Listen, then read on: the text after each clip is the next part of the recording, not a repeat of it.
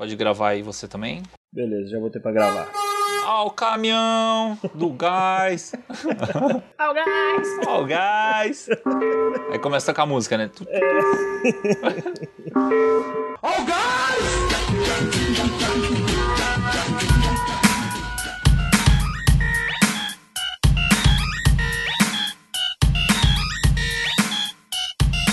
Salve, salve, seguidores da Santinha! Aqui quem fala é o Adriano Fortin. É eu! Dessa vez o filme deixou na mão, eu fiquei sozinho nesse episódio, mas vai ser bem massa. A gente tá com um time aqui, monstro aqui, para falar sobre Canadá, cara. Audiovisual no Canadá, como que é, como que, como que vocês vivem, o que vocês comem, o que vocês fazem, como vocês se reproduzem. é. E eu tô aqui com o Arthur Schneider, que já faz um tempinho que não participa aqui com a gente também para me ajudar nessa, nesse episódio. Fala, dá um oi aí, Arthur. Fala, galera! Tô no lugar do Fio? Não, não, né? Lógico que não, o Fio é instruível, mas tô muito feliz de estar voltando aqui poder participar com vocês. Vou dar essa mãozinha pro Fio. E tô cheio de pessoas que eu não conheço em volta de mim, então vai ter tudo muito sincero. Nome, faz, onde você mora. E fui pego de surpresa aqui sobre o episódio de Canadá. Vamos lá, galera. Bora nessa. Tamo com também dois assinantes da Santinha aqui que vão colaborar aí com o nosso episódio, morando lá no Canadá, né? Que é o Vitor Benevides. Dá um oi aí, man. E aí, rapaz? Diretamente aqui da geladeira do mundo. Tô com o Gabriel Mesquita também. Fala galera, aqui é o Gabriel, diretamente de Vancouver, do outro lado do Canadá. Vamos nessa, vai ser muito massa esse papo. é que vocês estão com GMT diferente, né? Um tá com duas horas a menos, outro tá com menos cinco horas. Mas já era. Tamo com o Elton Luz também. Dá um oi aí, Elton. Opa, opa. Prazer estar com vocês aqui. Tô falando do Brasil agora que eu estou de férias, mas voltando aí pra terras geladas na semana que vem, representando Toronto aí com o maior prazer. Já era. Aqui no Brasil você tá onde? Rio de Janeiro. Ah. Curtindo na praia aqui, pra você, pro Vitor e pro Gabriel aí. So sorry. Tô curtindo aqui, correndo aqui na praia todo dia de manhã, tá? Só pra vocês. Ah, valeu, obrigadão. Espero que chova essa última semana aí. De... aí de sacanagem vai tirando foto no Instagram pra passar pra todos os camaradas do Canadá, né? Fala, pô, velho, essas férias aqui tá muito difícil. Só praia. E tô com o monstro aqui, o cara que a gente já tá pra chamar já faz muito tempo. É o cara do audiovisual, assim, que realmente um vídeo dele aqui me surpreendeu, me fez minha cabeça dar um buff, um boom, que é o Master Heineken. Fala aí, Heineken. E aí, gurizada, beleza? Que bom estar tá aqui, fico feliz de ser chamado, fico feliz de ser chamado de monstro, nesse sentido aí.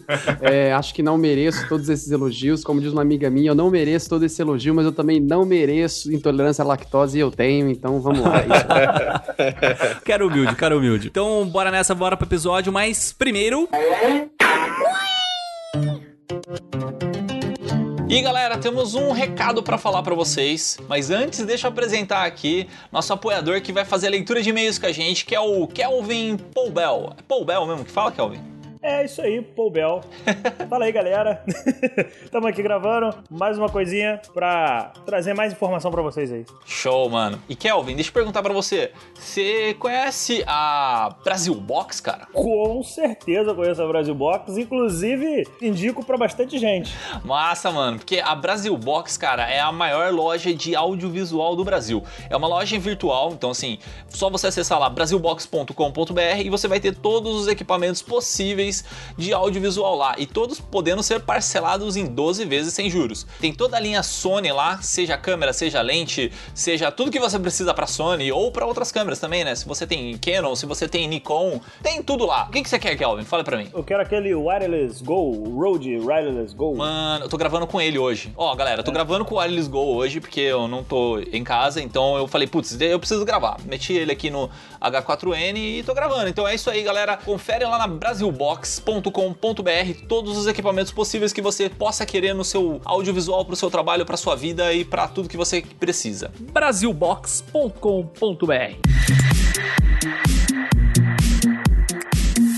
E eu não posso esquecer também de falar do nosso parceiraço que é a Ave Makers que é a maior escola de audiovisual do Brasil, a mais completa. São mais de 100 cursos de audiovisual lá e você encontra tudo, cara. Você encontra edição, fotografia, cinema, color grade, operação de câmera, operação de gimbal, operação de drone Eu sempre perco o fôlego falando disso. E motion design e pré-produção e pós-produção e tudo que você precisa, cara. Você vai encontrar lá na AV Makers. E lá você tem cursos extremamente detalhados, cara. São, assim, você entrou no curso, você vai sair sabendo fazer aquilo lá, cara. Não tem como você sair de lá sem saber o que está sendo passado naquele curso. E se tiver dúvida, cara, tem suporte direto com os professores. Só mandar uma mensagem lá que o professor da aula vai te responder, né? Sei lá, por exemplo, assisti uma aula do Baltarejo, fiquei com uma dúvida lá no, no sei lá, no color grading do DaVinci Resolve. Cara, manda uma mensagem lá que ele vai te responder pessoalmente, te explicando até matar essa dúvida e você ficar um profissional melhor ainda. O plano da AV Makers é um plano anual, o valor dele é 12 vezes de 97 reais. Só que para quem ouve o podcast, sabe que tem um descontinho. Então na hora que você for fazer a inscrição lá, coloca lá AV-SMIA40 que você vai ter um super desconto para você conseguir essa sua assinatura. Além disso, muitos dos cursos lá da AV Makers tem um material completo assim com documentos, contratos, planilhas, templates, várias coisas assim que você pode agregar no seu trabalho na sua profissão. Lembrando também que, assim como eu fiz, você também pode dar uma olhada lá no, no YouTube, que eles têm lá algumas aulinhas lá perdidas. Então, se você quer ter uma noção de como funciona a didática deles, como funciona a passagem de conteúdo deles no curso, é muito legal. Dá um pulinho lá no YouTube, nos canais oficiais deles lá, tem várias dicas, tem uns uns snackzinhos da aulas, tem aulas inclusive completas. É porque no, no canal do YouTube deles, cara, ele, o Baltarejo ele faz questão de colocar um conteúdo muito rico ali, vai ter muita informação. Então dá uma olhada também no YouTube deles, entende como que é a metodologia que se passa na VMakers e se você gostar, assina a VMakers aí, o plano dela, porque os cursos vão ser muito mais alinhados e muito mais é, direcionados para você, passando passo a passo para você não ficar perdido caçando, ah, é, eu tenho que assistir esse vídeo, depois eu tenho que assistir aquele, não sei o que. Lá na VMakers vai te dar um, um plano de estudos ali perfeito para você aprender cada vez mais e ser um melhor profissional. avmakers.com.br E agora, se você não quer ouvir a leitura dos e-mails, é só pular para um minuto que o robozinho vai falar agora. 18 minutos e 30 segundos. E robozinho é a mãe.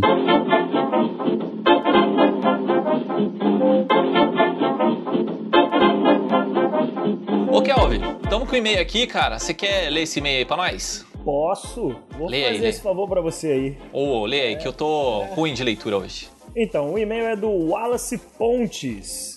É, então, acho que ele tá falando a respeito do último episódio, não é isso, Adriano? É, ele tá falando do episódio 78 que saiu, né? Que a gente falou sobre o Business Hack. Né, sobre vários aplicativos, várias coisas que ajudam no nosso dia a dia. Isso aí, então ele fala: Fala galera, esqueceram de falar do Pluralwise, que é uma ferramenta que salva vidas. E minha dica para acrescentar são gerenciadores de senhas como o 1Password ou One Password e o LastPass, que nos dias de hoje gravar uma trocentas senhas é complicado. Ter uma diferente para cada site barra serviço com segurança reforçada é a melhor coisa. Show, cara. Você já você usa o Pluralwise? O Pluralwise, sim, cara. Sou filmmaker basicamente de casamento. Então, na hora de, de ter que sincar ali a cerimônia, eu tenho algumas clientes que, que exigem a cerimônia completa, aquela coisa toda. Então, na hora de sincar sem o Pluralwise, que eu tinha ali que frame a frame, acertando, sincando as vozes ali, era um trabalho monstruoso, cara. E depois que eu peguei o Pluralwise, minha vida mudou. Agora finalmente seus problemas acabaram. Mas explica pra galera o que, que o Pluralwise faz. Você joga todos os arquivos lá dentro dele. Normalmente a gente joga um arquivo de áudio bruto que a gente gravou da mesa de som ou de uma lapela, alguma coisa assim, que vai ser o áudio master da, da sequência. E depois você joga dentro dele também todos os arquivos de vídeo que você quer que ele sincronize. Ele vai fazer uma leitura de onda ali é, para comparar as faixas de áudio e assim ele vai magicamente sincronizar todos os arquivos de vídeo com o áudio principal que a gente gravou. É isso aí. Pra galera que tem o Premiere, é, o Final Cut e o DaVinci também faz isso. Você consegue pegar dois, dois arquivos, né, dois clips, e consegue fazer sincronizar esse áudio deles, né, que nem o, o Kelvin explicou, baseado no Waveform. A diferença do Pluralwise é que ele consegue fazer isso com uma pancada de tracks. Então vamos supor assim, eu filmei um casamento na íntegra, a cerimônia, filmei com 12 câmeras, sei lá, eu sou um cara muito doido, assim, eu gosto de muitas câmeras. Se todas as câmeras estão captando o áudio, né, elas têm que necessariamente captar o áudio pro Pluralwise funcionar. Você joga no Pluralwise e, mano, deixa ele se virar, velho. Ele vai sincando em todas as câmeras para e fica lá uma hora carregando tudo, mas funciona. E, e se você faz isso em clipes picados também, por exemplo, eu já fiz alguns trabalhos, né, com, com o pessoal que algumas câmeras elas faziam detalhes, mas só pequenos clips, né? Então ela filmava ali, sei lá, um detalhe do noivo, sei lá, depois filmava um detalhe da daminha, depois um detalhe de não sei o que. E tinha o áudio, que era captado direto da mesa, que era todo na íntegra. Então o que, que a gente fazia? Joga no Pluralwise, o áudio a gente tem ele na íntegra, e a, os trechozinhos pequenos das câmeras ele vai batendo conforme o áudio completo, entendeu? Ele usa o áudio completo como base e os trechinhos pequenos das câmeras vai colocando na, na ordem. Então você sabe o que aconteceu em cada parte da, da cerimônia por causa do Pluralwise. Cara, perfeito. Eu acho demais esse programa aí. Eu até, esse final de semana, eu tava editando lá um casamento lá e tava ventando demais, demais, demais. Então, o que que eu, eu, eu gravei o áudio, na verdade eu usei um gravadorzinho o meu é um Tascam DR40, então botei ali o microfone dele, ele ficou captando a voz do, do, do preletor e de quem tava falando ali, né? beleza, ficou o áudio bom. A câmera, essa câmera que ficou parada o tempo todo, ela tava com um holdzinho em cima. Então eu captei legal a, o áudio que vinha externo ali, exterior. A, a, minha outra câmera, que eu tava na mão fazendo os detalhes, um vídeo aqui, outro ali, então tinha um microfone, então o áudio ficou muito ruim por causa do vento. Foi muito difícil sincar. O Da Vinci teve uma dificuldade absurda de sincar, ele não conseguiu sincar quase nada. E, por sinal, a forma que ele sinca eu não gosto, pessoalmente eu não gosto. O Premiere, o Premiere eu não testei, mas assim, só adicionando um pouco de informação também. Pessoalmente, de novo, eu não gosto, porque se você tiver muitas tracks no Premiere, você tem que colocar né, uma track de áudio embaixo da outra, separar, você não consegue colocar na mesma linha para ele poder sincar. Então joguei tudo no Pluralize, ele já me dá o clipezão inteiro pronto, já sincado com o áudio da mesa, no caso meu, do meu gravador, e esse takezinho já fica perfeito, eu não preciso ficar procurando esses clipes aí. Da hora do Pluralize que ele também tem uma opção lá de áudio drift. Né? Então, isso aí, não sei se vocês já sofreram com isso, que às vezes o gravador de áudio ou sei lá, a câmera tal, parece que a cada segundo ela perde um pouquinho de tempo do áudio. E o Pluralize ele consegue, assim, a certo ponto, né? Não é absurdo isso, mas ele consegue corrigir isso. Então, às vezes, você manda sincronizar dois clipes, né? Que no Premiere, sei lá, no DaVinci ou o que for que seja, o Premiere e o DaVinci não consegue, porque tem esse áudio, drift. Você joga no Pluralize, ele consegue porque ele corrige. Tem um outro programa também que é muito legal, chama Syncailer, mas eu usei ainda na versão 3.5 dela. Então, 3.5 ainda, assim, dizem que não é a melhor. Tem a versão versão 4 nova do Syncailia que falam que é muito mais top também, que é bem rápido para sincronizar os arquivos. E deixa eu falar para você, ô, ô Kelvin, você tem mais alguma indicação para galera aí de programas de, sei lá, de softwares e coisas que ajudam o nosso dia a dia? Pra, pra edição? O okay. Pra edição, pra vida, pra, pra tudo mais. Olha só, dica boa, de graça, tá lá, é do Google, é o Keep. Foi inclusive que eu usei aqui para mandar um link pro iPad eu joguei lá, copiei o link do WhatsApp no Google Keep, ele automaticamente já sincronizou tudo que eu tinha que digitar no iPad, então eu já peguei o link lá. O que, que isso dá para você fazer? Você precisa fazer um checklist. Você tá com o seu celular, parará, fiz o seu checklist. Chegou lá na, no seu evento, sei lá, qualquer coisa, que tem uma outra pessoa que também usa o seu e-mail por exemplo, do e-mail da sua empresa, já está tudo lá, o checklist já sincronizado para todo mundo.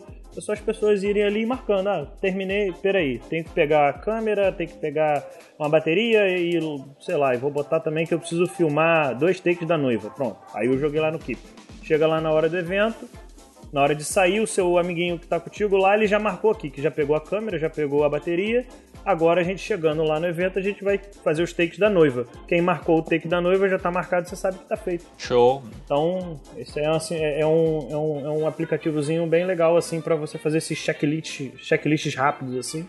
O Keep é tipo aquele de post-it, né? Isso, exatamente. Que o iCloud lá da Apple, ele tem o Notes também, que é bem legal. E esses de password aqui que o, que o Wallace falou pra gente, o One Password e o LastPass? É, não conheço nenhum dos dois, mas sei o que, que eles fazem, né? Inclusive o Google também tem um serviço próprio disso aí. Quem usa Android, é, o próprio Google ele já sugere algumas é, alguns passwords assim de senha forte e ele já salva também na sua conta do Google lá. Então, para quem não quiser usar esses aplicativos de terceiro, o Google também faz isso. O Android também tem nativo. É o Google Chrome uma vez mandou mensagem assim falando assim: a sua senha é, pode ter sido revelada para por sites que foram invadidos e não sei o que. Aí eu tinha recebido um e-mail na mesma semana lá que o.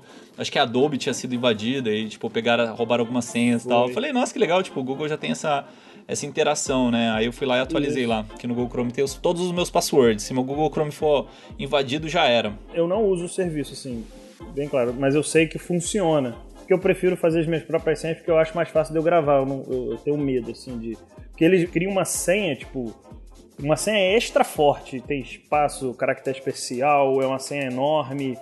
Então eu fico um pouco receoso, mas tem uma galera aí que usa e funciona muito bem. Sim. Ah, o negócio que eu faço é o seguinte: eu, eu digito a senha lá no site, aí ele fala assim: você quer salvar a senha? Aí eu clico lá em salvar. Né? Tem até um campo lá para você gerenciar suas senhas do Google Chrome e tal.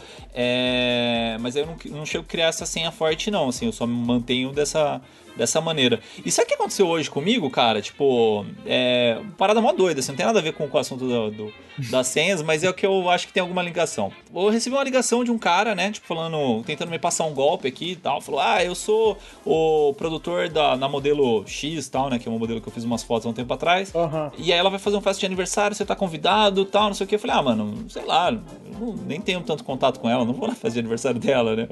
Aí ele falou, não. Do nada, assim. É, do nada. Aí, tipo, ele falou assim, não, mas é. Mas você segue ela no Instagram, né? Eu falei, ah, sei lá, acho que eu sigo, né? Tipo, sei lá, eu fiz umas fotos com ela, devo seguir. Ele falou, então, você foi sorteado pra isso aí e tal. Aí eu falei, cara, tá muito estranha essa história. Chamou pra festa, agora eu fui sorteado. É. que doideira. Só faz, só faz um favor então pra mim, né? Que eu falei que eu não tinha interesse na festa. Ele só confirma então o, o- o convite que eu tô fazendo aí pra você e já era. Ah, eu, tá bom. Aí ele falou, eu tô mandando SMS. Aí abri meu SMS assim. Aí tinha lá o WhatsApp, código pra acesso do WhatsApp. Sabe Aí, quando você, você tenta colocar o, o seu WhatsApp em outro celular? Aí ele te manda um código de acesso. Aí eu, mano, esse cara tá tirando comigo. Aí eu falei pra ele, eu falei, mano, você tá, tá de zoeira aqui, eu não vou te passar esse código aqui. Aí pegou, desligou a ligação e tal, aí eu falei com, essa amiga minha, que eu acho que o Instagram dela foi invadido. Aí ele, ele começou a mandar mensagem pra todo mundo que se comunicava com ela no direct do Instagram. Provavelmente ela caiu nisso aí antes, entendeu? É isso que eu ia falar. Por mais que a gente, assim, a galera que tem um pouco mais de noção sabe, cara, é muito. Tem muita gente que cai nisso. É, é- é um pouco de engenharia social, né? Porque ele pega seus contatos e tudo mais. Mas ele é a técnica de phishing. Ele tá pescando. Ele joga a isca. Quem cair, caiu, né? E muita, muita gente cai, cara. Muita É, gente. se eu caísse, ele tinha acesso a todo o meu WhatsApp, né? Podia ter falado com todos os meus contatos. E só deixa eu fazer um- uma dica então pra galera aqui, que foi uma coisa que a gente ainda não falou, que é um site que chama Bug Me Not. Cara, esse site aí, quando você quer entrar num, num, sei lá, num portal, num servidor, num site, qualquer que seja, que você não tenha cadastro e tá com preguiça de fazer um cadastro lá, você entra no Bug Me Not, coloca o site que você quer e ele te dá vários logins e senhas para acesso a esse site. Né? Então vamos supor assim, por exemplo, você quer entrar no site legendas.tv para baixar uma legenda do Mandalorian que você que é, fez backup do seu Disney Plus, porque você é um cara que assina Disney Plus, né? Isso aí. Mas aí você fez aquele backup de segurança do, da série Mandalorian e está baixando as legendas dele lá no site legendas.tv. Só que o site legendas.tv exige que você tenha um, um login e uma senha para conseguir fazer esse download. E você tá com preguiça de fazer esse login e senha gratuito. Tudo bem, o cara dos legendas.tv deve estar me matando agora, mas você escreve lá BugMinot, entra no site BugMinot, escreve o site legendas.tv e você vai ter uma pancada lá de logins e senhas gratuitos para você utilizar. Assim, lógico, não é todos os portais, todos os lugares que, que vão estar lá no BugMinot, por exemplo, você não vai conseguir um login gratuito do Facebook, nem da Avimakers, por exemplo, você nunca vai conseguir lá. Mas assim, muitos sites que, que pedem o um, um login e senha só para controle mesmo, assim, de acesso, você consegue ali, tipo assim, quando é uma coisa que você só precisa uma vez ou outra na vida, cara, é muito mais rápido, você já pega lá e já era. É top. Muito legal isso aí, não sabia disso não. É show. Então fechou, mano? Vamos pro episódio? Fechou, partiu. Vamos lá pro Canadá agora. Uou!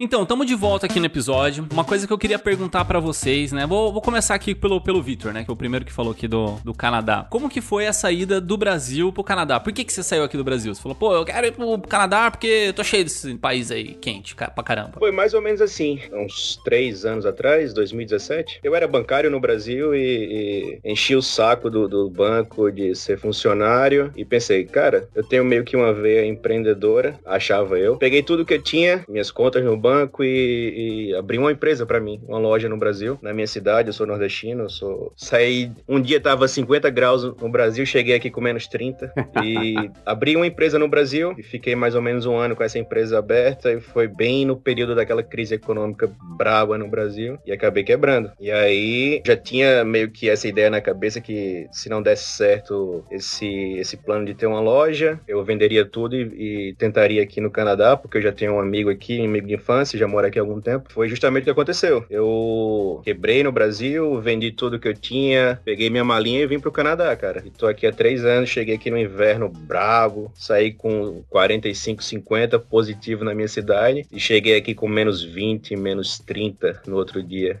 Ave Maria, mano. Já tive que me adaptar assim, foi. Não tem período de adaptação, não. Já chega e já vai. Na Tora Produções. É na Tora Produções. E o jet lag, cara? Ter chegado aí dá aquele negócio de fuso horário e tal, né? Não, porque eu não senti muito, porque quando eu cheguei aqui era tipo uma hora de diferença só no, no fuso horário pra minha cidade, né? A gente tá mais ou menos na mesma linha aqui do, do Nordeste e não tive com fuso horário, não. Só o clima, só o frio. Você fez a sua mala, foi pro Canadá e aí você começou a trabalhar com o quê? E como que foi essa chegada no Canadá? Cara, eu tô no mesmo emprego até hoje. Não sei se isso é bom ou se isso é ruim.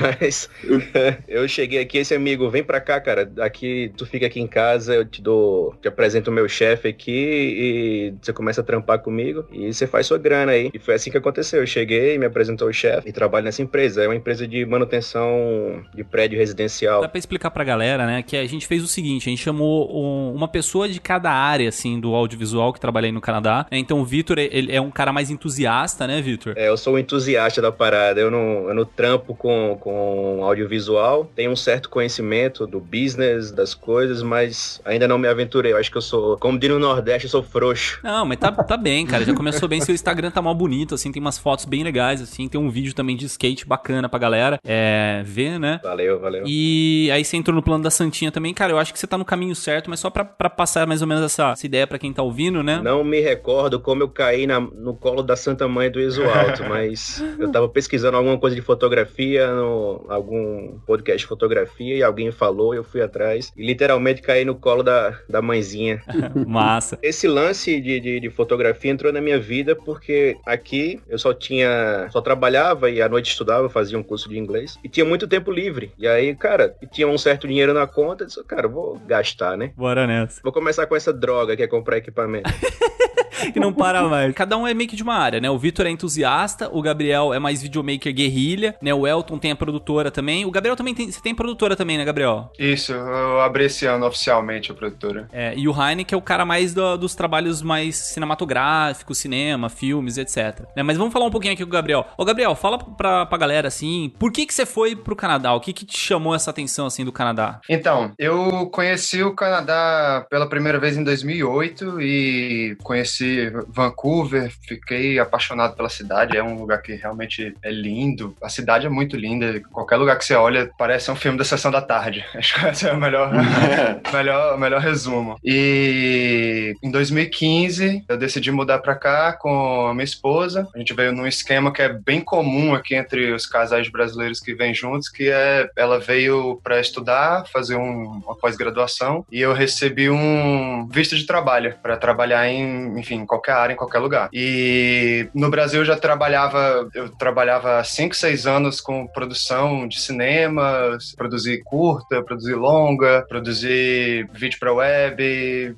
produzir campanha política, trabalhei em diversas áreas, sempre produzindo. E tinha essa ideia de, de que se eu viesse para Vancouver seria um ótimo lugar para estar, que aqui tem o, o grande conhecido Hollywood North, que é a galera que vem gravar as grandes produções dos Estados Unidos, que sobem aqui para o Canadá porque tem bastante incentivo fiscal, então é, é muito, muito forte aqui, tem muitas produções acontecendo. São aproximadamente umas 200 a 250 produções por ano aqui em Vancouver e tudo pro nosso padrão brasileiro são todas grandes produções, mesmo que sejam low budget aqui, é, pro padrão brasileiro é uma grande produção. Então, enf- enfim, a gente mudou pra cá e eu, a minha ideia inicial era entrar no, no mundo do cinema, mas quando eu mudei pra cá, eu realmente é, entendi que era um pouco diferente, era o buraco era um pouco mais embaixo. Se eu quisesse entrar nesse na indústria mesmo, na film industry de verdade, eu teria que dar alguns passos atrás e passar alguns anos ali na, na relação de, de assistente, segurando guarda-chuva no estacionamento, a alguns quarteirões da produção. E eu comecei a trabalhar em algumas outras áreas, fiz uns quatro trabalhos diferentes. Trabalhei num estúdio de animação. Depois de um tempo eu saí de lá, fiz bastante tempo produzindo conteúdo para algumas marcas, seja foto, vídeo, conteúdo audiovisual para diferentes marcas locais. Enfim, eu tô aqui há quatro anos já e esse ano eu tive a ideia de escrever um projeto de um, um documentário sobre brasileiros que emigraram para Vancouver, contando um pouco da jornada do, do imigrante que todos nós passamos assim para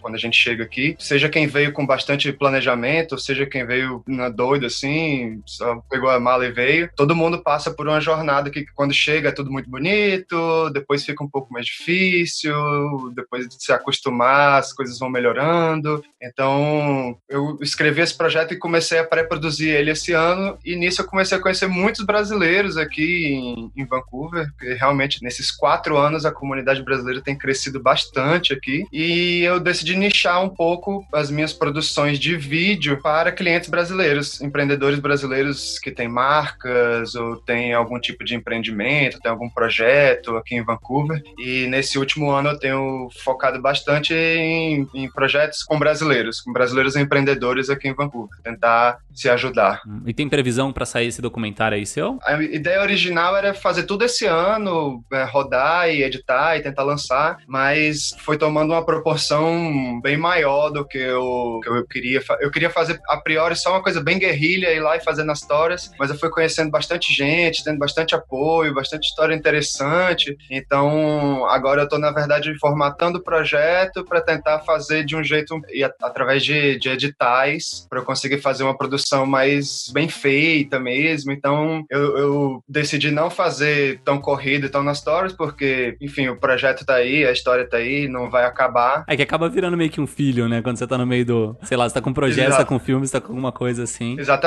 E deixa eu puxar um pouquinho aqui também pro Elton falar um pouco aí. Conta pra gente aí, Elton, como que você foi, né? Quando que você foi aí pro Canadá e como que foi essa dificuldade para abrir também sua produtora aí? Na verdade, assim, minha vida no, no audiovisual começou no Rio mesmo, né?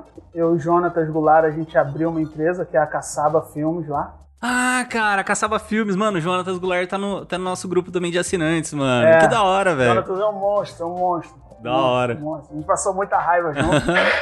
e a gente abriu a caçaba lá, assim, do nada, a gente tinha conhecimento muito pouco e foi aprendendo muito no set e de casamento, e eles hoje estão tocando a empresa. Bem, anyway, eu saí do, do da caçaba, né, e fui pro Brasil, fui pro, pra Toronto. Em 2015 eu apliquei pro, antigamente era Federal Skill Worker, e hoje é o Express Entry, um, como especialista financeiro, que assim como o Vitor, eu trabalhava no banco, trabalhava no Banco Santander na época. E era meu concorrente.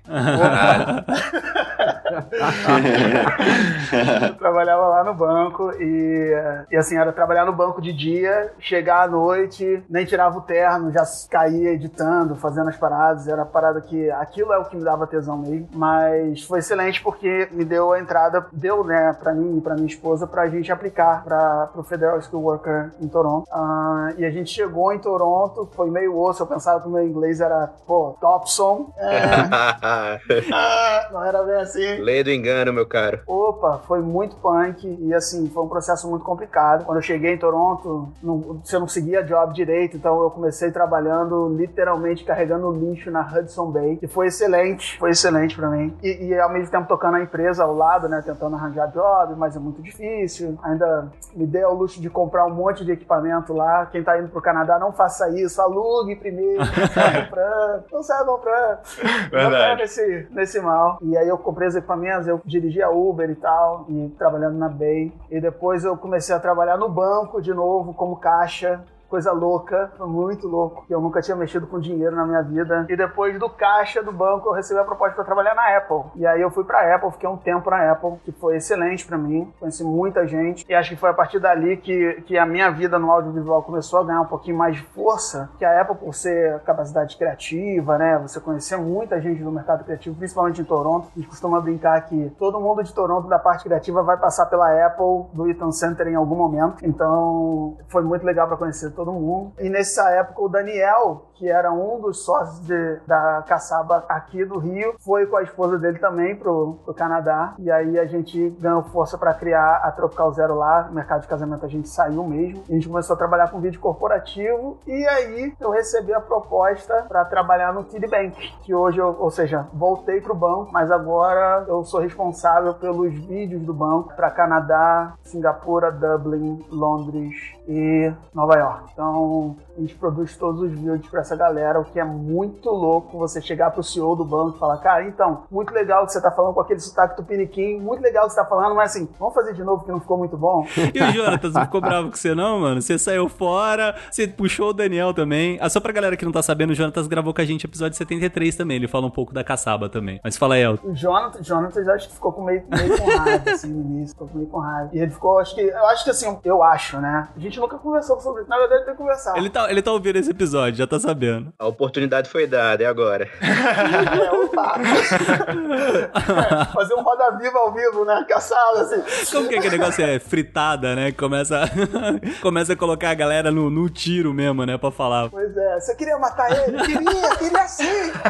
É, e acho que esse principal receio, porque assim, a gente criou a caçaba junto, né? A gente formatou uma empresa junto. Cara, eu vejo a caçaba hoje como um case de sucesso, assim, sabe? É muito difícil pra quem empreende no Brasil, é muito difícil você conseguir se estabelecer no mercado. E acho que esse foi o principal receio, mas assim, a decisão do Jonatas como gestor da caçaba foi, acho que, excelente de colocar o Rafael. E sinceramente, eu acho que o Rafael entrando no meu lugar na caçaba foi exatamente o que a caçaba precisava para ela conseguir entrar num outro nicho de mercado, que era a estratégia de, de penetração de mercado com uma estratégia de crescimento e estratégia de, de consolidação de mercado. Então acho que no início ele ficou com raiva sim, mas hoje, Mas já olhando passou, pra já trás, passou. cara, tudo fez sentido. E a gente é hiper amigo e tal. O Jonathan é um cara que eu considero irmão. A gente se conhece- conhece há, sei lá, mais de 20 anos. Então. E você, aí no Canadá, chegou a mexer já com casamento, alguma coisa assim, ou nunca mais mexeu com essa área mais de social? A gente tentou mexer com casamento sim. Eu fiz casamento, tentei pegar uma galera aqui, a gente treinar, como a gente tinha essa cultura na caçaba, né? A gente treinava para os equipamentos e tal para fazer, mas cara é muito diferente porque a pegada de casamento no Canadá é muito diferente do Brasil, ao meu ver, né? E a gente está acostumado com aquela festança, aquela alegria toda, aquele pessoal rebolando até o chão, aquela festa louca. No Canadá não tem nada disso, então é muito diferente. E acho que a partir daí a gente, eu meio que fui desanimando um pouco com o casamento. O valor é até legal, a média de casamento aqui no Canadá inicial, na época, né, que a gente mexia, acho que era 2.500, 3 mil dólares. E acaba sendo um valor legal para você fazer, mas a gente acabou meio abortando. Puxamos a cordinha e começamos a ir pro corporate, que é muito legal. Você tem metade do trabalho, um terço do trabalho, você tem mais estratégia de fundo, mais tempo para você pensar, mais tempo para você executar e com, sei lá, quase três vezes mais, quatro vezes mais, às vezes dependendo da situação, dez vezes mais nesse budget. Então é mais interessante mesmo. Puxar agora pro Heineken falar um pouquinho, cara, porque esse cara aí, ele tem uma experiência em todas as áreas possíveis. Eu ouvi o, o episódio dele lá no, no Sala de Edição, ouvi no Cinema em Ação, ele tem um podcast dele também. Você tem dois podcasts, né? Que você tem o Trabalho de Mesa, que eu conheço, e eu tava vendo no seu site, você tem um outro que chama Segundo Corte, né? É, bom, a minha história é bem complexa. Eu me dei conta que eu era artista muito cedo. Eu era muito pequeno, mesmo, sei lá, 10, 11 anos. Eu comecei a trabalhar já com isso, a viver disso, a pensar nisso o tempo todo. E aí eu não tive muita opção a não ser acabar tentando abarcar e abranger todas as áreas possíveis, porque dentro do Brasil você não consegue focar numa área só e ser só aquilo, né? A não ser que você seja muito bom tecnicamente. Você fala na área artística, assim, né? Tipo, ser só ator, ser só. é. Isso, é. Nesse caso de ser. Então eu não, eu não conhecia, não conheço uma pessoa que seja ator, somente ator, né? Todo mundo escreve, dirige, faz cenografia, costura, enfim, faz todas todas as outras coisas. Então eu, eu desde cedo já entendi, beleza, é, é generalista a questão, né? É a gente ir cada vez mais para abranger conhecimentos. Então eu me formei como na educação artística com licenciatura em artes cênicas, porque eu sempre quis dar aula de teatro. Então eu me formei na Universidade de Brasília, fiz cinco anos de uma faculdade que me preparou para dar aula de teatro, né? E paralelo a isso eu sempre fui ator. No meio tempo eu me descobri palhaço e me dei conta que eu podia ser palhaço e trabalhar como palhaço. Trabalhei por 15 anos como palhaço em hospital, na rua e como ator também nesse meio tempo. Só deixa eu fazer uma, uma ponte rapidinho dessa questão do palhaço. É porque eu achei muito massa que você comentou no, no episódio do Sala de Edição, né? Que eu acho que saiu, acho que em junho, né? Do ano passado, né? Junho de 2019. É, e aí foi, você foi. ainda brincou assim, falou assim: ah, porque se alguém quiser falar de, do Joker, né? Do filme do Coringa, assim, eu sou palhaço, eu posso falar muito bem. Aí vai lá e sai, tipo, o Cinemação, sai um episódio sobre o Joker contigo. O Podcrastinadores também me convidou para participar. Podcrastinadores, é. Achei da hora. É. Eu falei que eu era o candidato perfeito pra falar desse filme, porque eu sou palhaço e, e sou do cinema há muitos anos, então não tem outra pessoa melhor pra falar sobre o filme do que eu. eu fiz essa propaganda na época e o pessoal comprou. Bom, aí eu, aí eu fiz isso. Eu, eu me formei, virei ator, trabalhei como ator muito tempo. E ao longo do tempo é isso. Eu sempre trabalhei migrando pra tudo que era lado: teatro de rua, teatro de palco, propaganda de televisão, cinema, propaganda política, tudo que dava pra poder viver de teatro, viver de palhaçaria, né? E fiz muitos projetos educacionais, muitos projetos sociais e fiquei uns 20 anos nessa área. Sempre nessas três principais coisas: dando aula no ensino médio de história da arte, que eu fiz por muito tempo, atuação e palhaço, e empreendendo dentro dessa zona. E montei uma equipe de teatro que construiu uma sede lá em Brasília, a equipe teatral com fins artísticos, a Ética, que tem um estúdio e tal. Eu montei esse, uma sede mesmo, onde a gente centrava, tipo um QG, com todas essas coisas lá. Só que ao longo do tempo, ao longo desses 20 anos que eu vinha trabalhando na área do entretenimento, eu sempre dirigi, sempre gostei muito de fotografar e sempre gostei muito de filmar. E sempre editava as coisas. Eu sempre editei, aprendi a editar muito cedo, sozinho mesmo. E eu sempre registrava edi- a edição e a pró- o próprio processo. Então eu ia fazer uma peça de teatro, aí eu filmava os atores no ensaio, filmava processos do ensaio e editava, editava. E aí de um, de um tempo passou, sei lá, 15 anos disso tudo, eu fui me dando conta que talvez eu devesse efetivamente investir nessa coisa da edição, nessa coisa do cinema oficialmente, né? Não ficar só fazendo na guerrilha, mas efetivamente não. Eu preciso estudar isso, eu preciso entender isso de uma forma maior. Primeira vez que eu abri uma timeline do Media Composer para editar um diálogo de um curta, que aí é que eu me dei conta. Quando eu olhei aquilo, eu falei, ah, não, eu, eu não sei editar. Tipo, eu, eu vivia falando que eu sou editor de vídeo, mas eu não sei fazer isso, porque era muita coisa. Era muita coisa, era muito detalhe, porque era, não era só você manipular o software, né? Era muito mais você reescrever a história. E aí isso para mim me deu uma coisa assim, não, eu preciso estudar isso e tal. Eu passei por isso também, mano. De achar, em um momento, de achar que você manja de editar e você chega num job de verdade. No começo isso acontece muito, acho, com as pessoas, né? É, A gente pega no software, aprendeu a usar as ferramentas, aí você pega um job de verdade ali e você se depara com uma situação nova, né?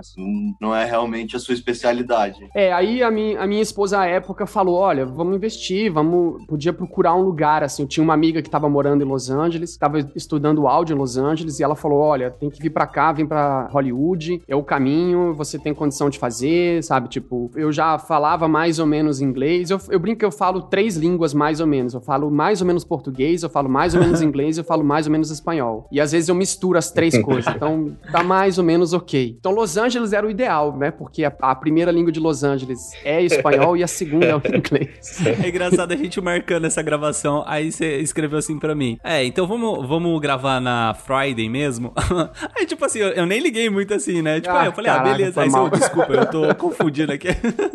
Não, é porque dá- um, um bug na cabeça, né? Às vezes, assim, tipo, meu inglês não é nem muito nada demais, assim, mas às vezes você fica pensando uma palavra em inglês e você fala, putz, como que é essa palavra em português? Ou, ou tipo, vice-versa, cara. É mó zica esse negócio. É. É, eu tava, eu tive uma, eu tive um caso assim meio pulando, mas eu tive um caso, eu tava num set com um grupo e no grupo tinham de tudo, tinha brasileiro, tinha e brasileiro quando se encontra eles querem falar português, né? Pra poder, sei lá, aliviar. E aí então eu tava dirigindo o set, eu era tipo assistente da direção, eu tava coordenando os atores. Aí eu tinha que dar uma orientação pro câmera que era daqui do Canadá, então eu dava orientação em inglês. Aí tinha um amigo meu que não fala inglês muito porcamente, ele fala inglês, mas ele fala espanhol. E aí ele dava pra ele metade da informação em espanhol e o meu amigo ainda ficava conversando comigo paralelo em português. Então teve uma hora que eu falei, cara, minha cabeça não tá funcionando, eu tenho que pensar essas três línguas aqui. Tinha hora que saía uma frase, assim. Aí eu cheguei no, no, no cara do som, no operador de boom, cheguei correndo pra dar uma informação pra ele, puxei ele pro canto e, e falei informação: olha, a gente precisa fazer isso, tem que fazer isso, tem que fazer aquilo, e não sei o que, não sei o que, não sei o que lá. E ele ficou me olhando, aí ele falou assim: você, deu conta que você acabou de falar a frase inteira em português e eu não entendi nada, né?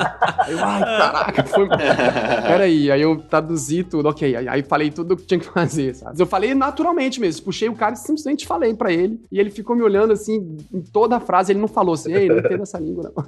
Mas aí, enfim, eu fiz essa migração mais ou menos entre da atuação pra de trás da câmera, pra edição e pra direção, quando eu resolvi estudar sobre isso. Assim, eu sempre estudei, né, esse autodidata de coisas da internet, livros e tal. Eu sempre fui muito geek de, de fuçar. Eu não sou muito bom de equipamentos, de ah, conhecer a câmera e tal. O Américo e o Du- Duca lá do AVZ, eles são neuróticos com isso. Ah, saiu um novo codec da câmera com não sei o que e tal. Eu curto, mas eu não sou bom nisso, não. Eu, tipo, ah, acho legal. Ah, de- deixa eu só fazer uma, uma ponte que a gente acabou nem comentando sobre o, o AVZ, né? Sobre o audiovisuando. Que pra quem não conhece, eu acho que é um dos maiores canais do, do YouTube de audiovisual do Brasil, né? E o Heineken, ele entrou num... Meio que num concurso que eles fizeram, né? Pra fazer um- uns vídeos de, de celular e tal. Fez os vídeos, a galera gostou muito do, do AVZ, né? Eu acho que a história até tá melhor contada até no, no podcast do Sala de Edição. E aí ele começou a fazer um, um programa dentro do, do AVZ chamado Goles de Cinema. Que, cara, assim, o primeiro episódio que você fala sobre roteiro, assim, deu um boom na minha cabeça naquele plot twist do final, que eu falei, caramba, cara, isso tipo, é um vídeo de, de assim, de conteúdo mesmo ou é tipo, sei lá, um, um filme, né? Porque foi uma parada, assim, roteirizada, assim, absurda, que chega no final e, tipo, tem um plot twist que você fala, caramba, velho, que da hora. Então, quem ainda não viu, assiste aí, a gente vai deixar aqui na descrição do episódio esse é o primeiro episódio do Goles de Cinema. Tem outros também que são muito bons quanto, mas esse primeiro, pra mim, assim, foi o, o Mind Exposing, tá ligado? Tipo, Mas, é, pois é, eu, fi- eu fiz essa coisa de migrar e aí resolvi vir pro Canadá porque em Los Angeles não dava, porque era muito mais caro, né? É, Hollywood é absurdamente muito caro e tinha toda a questão do visto dos Estados Unidos que era mais difícil, enfim, aí foi, eu fui chegando à conclusão que talvez Vancouver era a opção, né? Porque, como o Gabriel falou, aqui é como se fosse uma segunda Hollywood, realmente as partes de produção de bastidores são muito mais aqui, tem muita empresa de pós aqui, tem muita comunidade, tem mu- muito grupo de segunda unit, né? Tipo, as, as segundas units são todas daqui. E aí eu pensei, cara, o que eu quero trabalhar é nesse lugar. Eu não quero ficar glamour, ser o diretor do Oscar. Eu não quero ir pra frente das câmeras, sabe? Eu quero ficar por detrás. Então, talvez Vancouver vai ser muito melhor. E aí eu vim pra cá, tô há mais ou menos quatro anos aqui. E aí eu vim, fiz um concurso pra. Não, não, é, não é um concurso, é tipo assim, eu me inscrevi numa escola, na, no Art Institute de Vancouver, que não existe mais, ela foi comprada pelo LaSalle College e aí dissolveu. Acho que o Art Institute tá sumindo no mundo, mas era uma referência mundial de cinema, assim, né? Que lançou vários grandes estudantes que depois viraram grandes professores e tal. E aí eu passei, eles aceitaram lá, fiz um scholarship e tal, e passei. Fui pra lá, aí estudei cinema lá por dois anos. Depois eu me inscrevi numa outra universidade aqui pra fazer a parte de edição mais focada pra broadcasting e especificamente mais diálogo, né? Mais filme mesmo, ou seja, eu quero pegar mais a timeline mesmo. E aí eu tô agora na outra, tô fazendo um, um curso na BCIT, que é uma universidade teoricamente federal aqui, né? Seria paralela ao federal. E tô também fazendo isso. E aí, desde que eu cheguei, eu sigo trabalhando nisso. Eu fiz já ah, três ou quatro curtas, eu até anotei pra não perder, mas eu, tipo, eu fiz uns três ou quatro curtas e sempre. tra- Aí é isso. Quando a pessoa me conhece, eu sempre falo, ah, eu sou ator, mas eu posso trabalhar no áudio se você quiser e tal. E é isso. Eu tenho essa diversidade de trabalhar em vários lugares porque há 20 anos eu faço isso. Então eu nunca consigo me definir. E isso foi um problema grande quando eu fui aplicar pra um trabalho de uma unit aqui. E o cara falou: e o que, que você é? Cinematographer, câmera, áudio, ator, diretor? E eu não sabia, porque na verdade eu brinco que eu não sei fazer nada direito. Eu faço um pouquinho de cada coisa. Nenhuma eu sou bom. e é ruim isso aqui, pra, porque aqui realmente, quanto mais específico você conseguir ser, vai ser mais fácil pra você arrumar trabalho, sabe? Se você é um cinematógrafo, você consegue, se você se vende como colorista, você consegue mais facilmente ser chamado pra ser o colorista do que você, ah, eu sei colorir, mas A estrutura das equipes é bem definida, então, a hierarquia das coisas. é, é. A gente pode pegar um filmmaker pra fazer, sei lá, um job inteiro, mas aí tem isso, seria o Gabriel, essa pessoa? Cara, o, o cinema de guerrilha ainda mantém essa mesma história, né? Porque, enfim, sem grana e com os amigos e vai todo mundo fazendo tudo, né? Tipo, eu fiz um curta que eu fui chamado pra ser assistente de câmera, mas o que eu efetivamente fiz foi operar o boom. Assim, na real, o que eu tava fazendo era operar o boom. Porque o, o assistente de câmera era muito simples. A diretora, que era a câmera, ela era muito safa. Ela não precisava de assistente. Ela conseguia fazer. Então o que eu fiz era, carregava o tripé pra ela, botava o tripé na posição e ia pro boom, porque não tinha ninguém pra fazer o boom. No crédito tá como assistente da câmera de departamento, mas eu deveria ser acreditado como no áudio, porque o que eu fiz mesmo foi o áudio. Então é isso, é meio que todo mundo se ajuda porque ainda é guerrilha, mas quando você vai pro nível já pago, aí sim, eu tô fazendo um documentário agora pro governo de Toronto, eu acho até, na verdade é pro Museu de Toronto, financiado pelo governo, que é um, um documentário sobre japoneses que tiveram as casas tomadas pelo governo em 1800 e pouco. É uma história bem legal, assim, sabe? Eles acharam umas cartas mega antigas, de 1800, e acharam os netos das pessoas que escreveram essas cartas, que hoje são pessoas de 90 anos de idade. E a gente dá a carta pro vovô e o vovô lê a carta do avô dele. E a gente filma e tal. Então é bem fera, assim. E eu tô fazendo a direção disso e vou fazer a edição. Então, assim, às vezes eu quero mexer coisas de luz e a produtora não deixa. Ela fica, não, isso não é do seu departamento. E eu fico, ai, mas isso podia estar mais pra cá, mais pra. Porque eu vejo e o cara corre lá pra mexer a luz e eu fico de longe só olhando, agoniado. Assim, meu irmão, pega esse negócio e aperta ali pra mim. mas aí eu vou, ela reclama. Tipo, não, isso, isso não é do seu departamento. Porque é muito sério, entende? Tipo, envolve dinheiro e a coisa é séria. Mas, e eu acostumado com teatro, que todo mundo faz tudo, né? Não, dá licença aqui, todo mundo se ajuda, né, cara? Então, enfim. Mas aí eu fiz esse negócio, vim pra cá, comecei a trabalhar com isso e tô desde então trabalhando. Só que, paralelo a isso, eu tenho um podcast sobre teatro que eu sempre falo que é o único podcast sobre teatro do Brasil, chamado Trabalho de Mesa. Ninguém mais tem é, esse podcast no Brasil. De, de, teatro eu nunca vi. E eu sempre falo isso que é pra ver se eu provoco alguém pra um dia alguém falar, não, eu também falo. Que é pras pessoas se ajudarem, saca? Cara, mas é muito bom esse podcast, velho. Porque vocês falam de atuação, vocês falam de uma coisa assim que, tipo, esses. A maioria dos podcasts que tem aí no mercado é sempre de cinema, sempre, sei lá. Que nem agora começou. É, tem o, o Santa Mãe do Usual, tem o Sala de Edição, tem o Arquipélago, tem o Luquinhas, tem assim, podcasts de audiovisual em específico, mas atuação e etc. Cara. É, e são só com atores, né? A gente tem um elenco de atores mesmo, diretores de teatro. Então é uma perspectiva da atuação, uma perspectiva do trabalho do ator, ou do trabalho cênico, por de dentro mesmo, né? E esse podcast tem um patrocínio do governo brasileiro, a, né? A Secretaria de Cultura é, apoiou a ideia, então pagou pra gente poder manter o podcast. E então eu mantenho um podcast daqui, eu dirijo o podcast e sou o host dele, mas a equipe toda é de Brasília. Eles não estão em Brasília, eles se reúnem no meu estúdio lá, eles gravam, faz tudo de lá. E eu vinha mantendo isso pra cá. Ó, Secretaria da Cultura, apoia o SMIA também, apoia o Santa Mãe do Isota. tá vendo, cara? e aí um dia o Duca me chamou para fazer isso, tipo, eu na verdade me autoconvidei para ir para lá, e esse do, do Goles de Cinema, mandei um, uma prévia para ele, falei, olha, eu sei fazer umas paradas legais, se você tiver afim de discutir cinema pelo ponto de vista do ator, e não só o publicitário falando de cinema, do que achou e gostou ou tal. E aí então nasceu também essa playlist que tem quatro três vídeos. Na verdade, tem um vídeo no forno aqui que eu tenho que terminar de editar, mas eles também não assistem. Nunca o primeiro corte. Aliás, fica de novo o puxão de orelha aí, Duca e Américo. Se vocês estiverem ouvindo isso, assiste o primeiro corte para eu poder saber se tá bom ou não.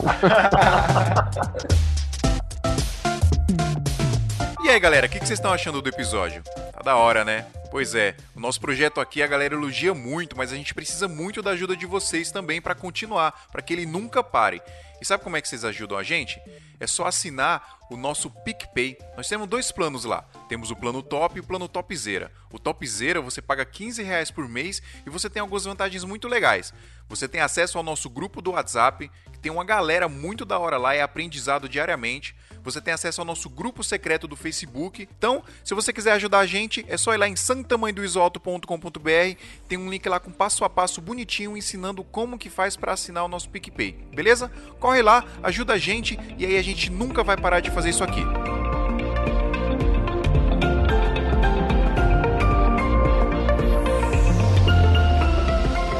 É, só uma dúvida, assim, é porque você trabalha com essa parte uma, um pouco mais profissional, assim, do audiovisual aí no Canadá. Eu não sei se é o mesmo esquema que acontece, por exemplo, na Austrália, porque a gente gravou com, com um pessoal, assim, também muito top, né, que é o episódio Vídeo pelo Mundo Austrália, né, esse aqui de hoje é Vídeo pelo Mundo Canadá, né, então lá na Austrália o pessoal tem essa questão de posicionamento mesmo, né, de você não afetar o trabalho da outra pessoa, né, por exemplo, você é assistente, você tem que fazer o trabalho de assistente e tal, mas tem uma questão também de, de sindicato, assim, no, no Canadá tem essa questão, o sindicato bater muito forte em cima, de você não fazer uma função que não seja sua ou não? Isso aí é mais. Em termos de atuação, o sindicato é muito sério, assim. Se eu for chamar um ator que é sindicalizado, ele ganha 100 dólares a diária. É o padrão, eu não posso cobrar menos. E se eu pagar menos para ele, eu posso ser denunciado, posso ter um nome sujo e tal. E fica, é, é muito difícil, assim. Eu fui, inclusive, chamar pra um curta que eu tava fazendo dois atores mais velhos e eu não conseguia, porque o meu orçamento, dentro do valor deles cobrando pelo sindicato, eu tinha que gastar quase mil e poucos dólares dólares pra fazer duas diárias. E porque tinha fala e eles eram mais velhos e estavam no sindicato, então era muito difícil, assim. A coisa atingiu um nível de coordenação que funciona. Parece meio severo, mas funciona. Eu acho ótimo, porque protege a pessoa que trabalha com isso mesmo. E, e também, na verdade, a parte ruim dessa severidade, eu acho que é que quem é só entusiasta que quer testar não consegue entrar direito, saca? Pra você entrar direito, você tem que fazer como todo mundo falou, tipo, vende tudo e eu vou fazer só isso. E aí enfia a cabeça e não consegue fazer outra coisa, e aí, enfim, aí você consegue. Depois que você consegue chegar nessa, nessa roda, aí pronto, a coisa realmente funciona, assim, sabe? Você vai ser chamado pra fazer. Eu fui chamado pra fazer uma propaganda e eu recebi, tipo, uns 200 dólares porque eu tava dentro de uma produção que tava na, na Union e eu não fiz nada, cara. Tipo, se eu fosse realmente fazer aquilo lá, eu cobrar por mim, eu não ia fazer nada, porque eu fui lá, fiquei em pé de gravata e fui embora. Tipo, lá, 20 minutos, sabe? Tipo, nem isso. Mas porque era diária. E embora fosse só 20 minutos, a minha cena durou 20 minutos, eles pagam pela diária. Então, eles são muito sérios com isso. Facilita pra quem vai viver disso, porque realmente você acaba conseguindo financiamento, dinheiro pra sua vida do seu trabalho. Só que ao mesmo tempo é, é mais severo. Eu não sei se eu respondi sua pergunta ou se na verdade eu fiz mais confusão. O Canadá é um país bem ambíguo, porque aqui a gente tem muita liberdade econômica, o trabalho aqui funciona de uma forma diferente. Para muitas coisas é muito mais fácil que no Brasil, mas, como a gente fala aqui, in the other hand, na outra mão, é muito complicado, é muito burocrata também. Então, algumas coisas facilidade, outras coisas muito burocrata. É, é bem ambíguo o país também. Ah, posso trazer mais, mais informação aí nessa pergunta, Adriano? Acho que dá para separar mais ou menos assim. Dá para você separar entre chamar mais uma produção maior, vamos chamar de cinema, e produção guerrilha nossa de vídeo. Na parte de, assim, a gente fazendo vídeo, nosso estilo guerrilha, é igual ao Brasil. Você vai ali, pega uma coisa sem autorização mesmo, consegue ir ali ou aqui. Se for uma coisa bem mais guerrilha, você consegue ir lá na história produção e fazer. Mas se for algo maior, aí você, você for pegar aí um, um comercial, uma publicidade. Numa publicidade, você separa entre as produções menores, geralmente são não sindicalizadas. Mas as produções maiores, as grandes produções, as grandes marcas, quando é um budget grande, quando é um- uma marca grande fazendo, sempre, sempre, sempre, sempre vai ser sindicalizado. Então, assim, todo mundo que tá na produção tem que ser sindicalizado. As 80 pessoas que vai ter lá tem que ser todo mundo do sindicato. E aí aqui tem cada sindicato bem certinho para cada área. Então, assim, tem a galera dos atores, tem o sindicato dos atores que tem toda essa parte de cobrança, eles sabem como fazer essa cobrança e os impostos e tudo mais. Tem o sindicato da galera de câmera que tem seus diversas diretrizes lá, tem a galera do sindicato de, dos técnicos em si, que são toda a parte de todos os gaffers e E parece aquele tipo John Wick, né? Tipo, é um clube. Você entra, você paga pra entrar efetivamente, você tem que provar que você pode estar lá, e meio que depois que você tá lá, a galera se olha meio que tipo, já você também é, né? E tal. É um clube. Parada Illuminati. A sociedade secreta. Tipo isso, é tipo isso. Eu já tentei entrar no Union daqui, de Vancouver. Eu queria tentar entrar nessa parte da galera técnica, que seria ali assistente de elétrica, assistente de maquinário, uma galera que tá ali meio hands-on dentro do set. Que eu queria ter essa experiência. Se eu fosse pra minha área de produção, eu ia ter que virar PA, fazer sei quantas produções pra fazer banco de hora. Aí depois eu aplicaria lá no sindicato dos produtores pra eu ganhar uma cadernetinha pra eu fazer mais não sei quanto. Eu- assim, eu basicamente teria que fazer tipo uns dois anos de trabalho basicamente voluntário, gratuito, e, e, assim, segurando guarda-chuva no estacionamento lá do outro lado da cidade, pra depois, em algum momento, depois de muito tempo, eu estar perto do set. E aí eu, enfim, tentei entrar pro sindicato dessa galera assistente de elétrica, maquinária, mas assim, só pra você entrar no, no sindicato, você tem que provar várias coisas da sua do seu histórico, de, de coisas que você já fez. E aí, nesse de, de assistente de elétrica e assistente de maquinário, você tem que ter o certificado de que você, você pode trabalhar em coisas com altura. Você sabe botar o cintinho e não sei o que, não sei o que. Aí você tem que ter o operador de, de forklift, você tem que saber curso de primeiros socorros. É, tipo, você tem toda uma lista de coisas. Mas sabe que no Brasil também é um pouco assim, né? No Brasil tinha, tem o SATED, no caso, é, que é o Sindicato dos técnicos de entretenimento e diversão, alguma coisa assim, que é o sindicato que rege os atores, os strippers, dancers e não sei quem mais, sabe? Tipo assim, é um sindicato que rege isso. E para você ter esse SATED registrado na sua carteira de trabalho, que é o que as pessoas chamam de DRT, né? Ah, eu tenho o meu DRT, que na verdade é, um, é uma delegacia regional do trabalho, mas para você ter esse registro, você tem que provar que você tem. Você tem duas formas de ganhar um registro. Ou você se forma numa faculdade e você leva o diploma na delegacia regional do trabalho e fala pelo sindicato, tipo, ó, o sindicato atesta que eu tenho, aqui tá o meu diploma, e aí eles registram na sua carteira de trabalho que você é registrado como artista. Ou então você prova dois ou três anos, aí cada estado brasileiro, cada SATED do Brasil define mais ou menos o percurso que tem que ser feito. Em Brasília, no Distrito Federal, ali no Goiás todo, era dois anos. E aí, para trabalhar dois anos, você tem que trabalhar de graça. Você não vai conseguir fazer. Então, é meio que mais ou menos assim. Você, tipo, vai ter que conseguir. A única diferença é que o sindicato só existe para te dar o registro no Brasil. Eu ganhei o registro, acabou. Boa sorte, se vira. E aqui não. Aqui o sindicato, ele realmente conversa com a produção e fala: olha, esse fulano, ele tá registrado aqui, então ele só pode receber XYZ para fazer. Ele não vai receber menos que isso, não, sabe? Tipo, o sindicato toma conta das pessoas que vão atrás dele. No Brasil existe a estrutura, só que ninguém usa ela. Quem usa muito é o ECAD. O ECAD usa um pouco isso, né? O ECAD é um pouco em cima de quem produz música, meio que em termos para proteger os músicos, né? Para tentar ajudar os músicos a arrecadarem dinheiro. É meio que mais ou menos isso, sabe? É, mas aqui realmente isso que você tava falando é diferente. No Brasil até tem DRT e tal, mas no Brasil você. é, Eu conheço, tenho amigos lá de Brasília que tem DRT e que pode até ter ajudado em alguma coisa, mas eu nunca tirei a mim e nunca fez a menor diferença. É, não faz diferença. Eu, eu também tive por 20 anos e tanto faz. E, e eu produzi coisas grandes no Brasil, coisas para governo, para marcas e tal. DRT aqui no Brasil, acho que ele importa mais pra televisão, né? Ou pra órgãos governamentais. Então, por exemplo, assim, eu me formei na faculdade, acho que foi o único, último ano que produção audiovisual dava 40 funções de DRT pra você, que, cara, assim, eu tenho função que eu nunca vou usar. Eu sou, tenho função de locutor, tenho função, só não tenho, tipo, a parte de atuação. Só essas que não acabam não entrando no meu DRT. Mas, assim, essa DRT também eu nunca usei pra nada, a não ser pra um concurso que eu tava fazendo do, acho que era do Senac, se eu não me engano, pra cuidar da parte audiovisual lá do, de uma das unidades e tal. Aí precisava ter o DRT e o meu ainda não tinha saído. Aí eu acabei perdendo por causa disso. Mas tirando isso, e televisão, acho que não vejo outra utilidade. Eu nunca precisei também. Acho que em concurso público e televisão foi as, as áreas que eu mais fixaram aqui no Brasil.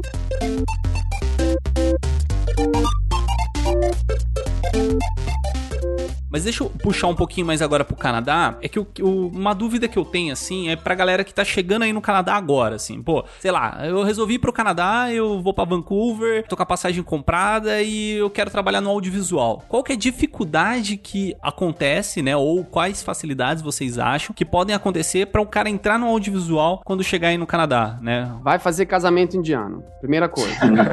Acho que a maior barreira para qualquer, não só no audiovisual, ou para quem vem para estudar, qualquer outra área de trabalho, acho que a primeira barreira é o idioma. Por mais que você fale inglês, eu achava que você sabia falar inglês e espanhol, quando cheguei era bem diferente. Seu ouvido não está acostumado com, com o idioma, são sotaques diferentes. E quanto tempo demora essa transição pra você se acostumar, digamos assim? Porque você aprendeu jogado na selva, então, né? Você, tipo, sobrevive. Eu falava alguma coisa de inglês no Brasil e espanhol, mas quando cheguei aqui é muito diferente, é muita gíria, é muito regionalismo, muito sotaque diferente, muito indiano falando inglês. E eu acho que a primeira barreira é essa, e a outra, a facilidade de quem vai começar a investir aqui é que você tem muito mais acessibilidade às coisas aqui. É muito mais acessível você comprar equipamento aqui, tem um preço mais justo, não é como no Brasil que você tem que vender um rim para comprar uma câmera. Aqui você trabalha um mês, dois, você já consegue comprar uma câmera boa, cara. Começa a trabalhar e aí vai fazendo contato com quem você vai conhecendo na estrada. Eu acho que, que são esses dois pontos. Uma dica que eu dou é tipo isso: se for. é, eu, eu vejo, pelo menos aqui em Vancouver, os, os casamentos é uma coisa que gasta. Eles gastam bastante, sabe? Principalmente indiano. O indiano tem uma cultura de casamento muito grande, né? E os casamentos são absurdamente vultuosos, incríveis. Então eles estão acostumados a jogar dinheiro mesmo, a gastar dinheiro com isso, assim. Tipo, não só os indianos, mas em geral, casamento é uma coisa que é fácil, assim. E sempre precisa de uma pessoa pra ir lá rodar cabo, fazer qualquer coisa. Então, pra quem tá começando mesmo, assim, tipo, ah, tô afim de fazer, caça alguém que queira fazer, já vai por ali que aí começa, sabe? E é isso que, é isso que o, que o Vitor falou. Você começa a ganhar um, dinheirinho ali com isso, depois você começa a juntar é, um pouco de mais dinheiro pra poder eventualmente comprar um equipamento, porque se você tiver um equipamento seu, tipo, ah, eu tenho um gimbal, um microfone, uma boa câmera, algumas lentes, uma bolsa e eu tenho carro, né? Tipo, eu tenho como me locomover. Beleza, é o, é o pacote fácil pra você conseguir se deslocar, porque os casamentos em geral são em lugares afastados da cidade, ou a pessoa quer fazer a sessão de foto numa montanha, e aí você já consegue esse trabalho aí, né? Assim, então, tipo, não, não é que você precisa comprar um carro, mas você vai ter dinheiro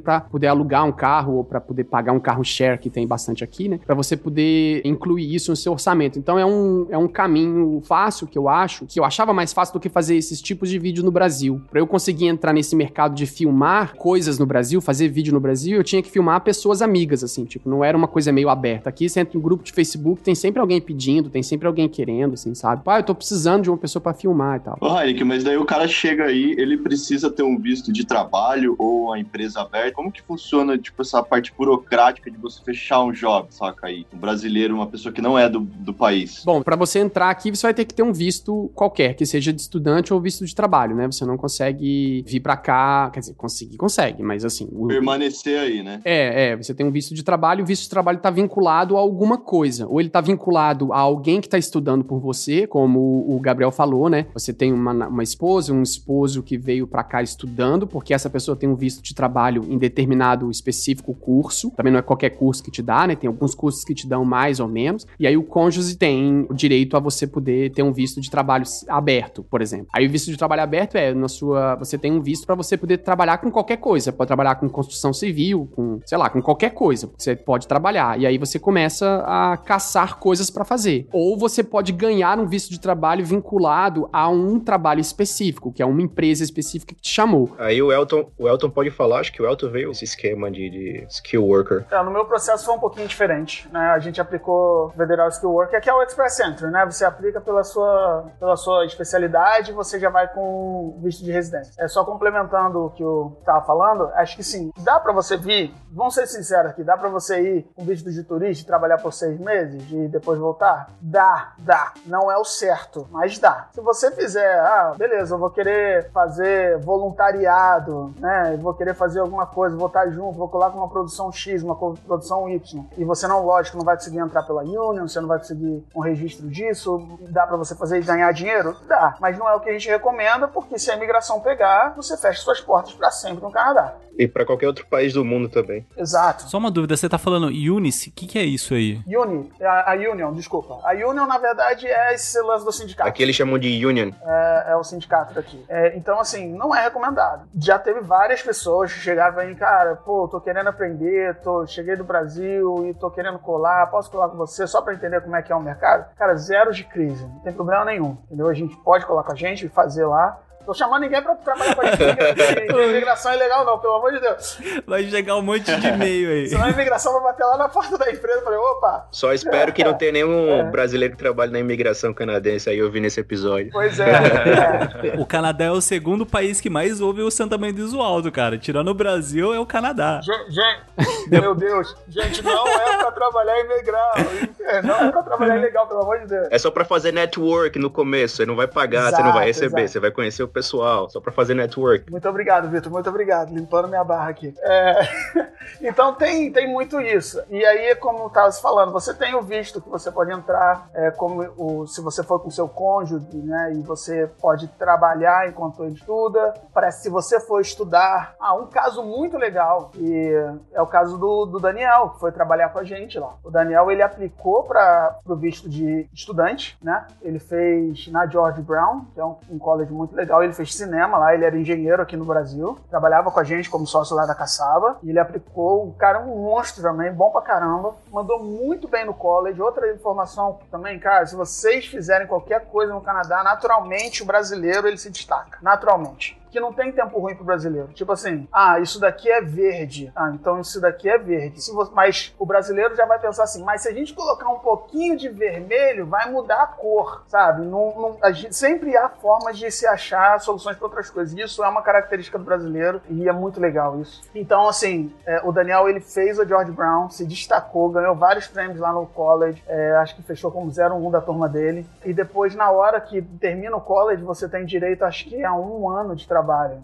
Se não me engano, dependendo do tempo do college. College é o curso que ele fez, no caso. É, é, é que assim, é um, é um bit, já ia falar inglês aqui, é um intervalo entre, entre a, a graduação, digamos assim, um, um bachelor, né, um- uma, uma faculdade e um high school. É algo, algo no meio ali. O Brasil tinha aquele curso técnico, né? Que em alguns lugares já tinham, que é mais ou menos, só que é um curso técnico é, elevado, digamos. Mais avançado, é. É, é um curso elevado. Tipo esses cursos, institutos federais tem no Brasil. É, agora tem bastante isso, é. Então, o Daniel, ele fez. Daniel, se estiver me, me ouvindo aí, desculpa se falar de você sem, sem te pedir permissão, mas tenho certeza que é coisa boa. Então, o Daniel fez o curso, mandou bem pra caramba, fechou bem. E o professor dele chamou ele pra trabalhar numa empresa top, ou que é a empresa que ele trabalha hoje, produzindo. E hoje o Daniel é professor na George Brown, saca? Então, isso é muito legal, sabe? E é muito maneiro isso você vê. E é hiper destaque. É, é muito. E, não- e assim, isso é um caso. Outro caso é o do Tico MP, que também tá lá, mandando bem pra caramba, hiper destaque. Tem o Thiago Louvise também, que tá lá, brasileiro bom pra caramba. Tem vários cases de sucesso, assim, de brasileiros que foram pra tentar, né, fazer a coisa, tipo, ir pra um college, mas se destacando, não levando a coisa nas coxas, assim, fazendo a vera, abraçando a oportunidade como a única oportunidade. E, cara, o pessoal enxerga e o pessoal valoriza, assim. Então, a dica é, se você tiver, aproveita, sabe? Eu posso te complementar, talvez, uma,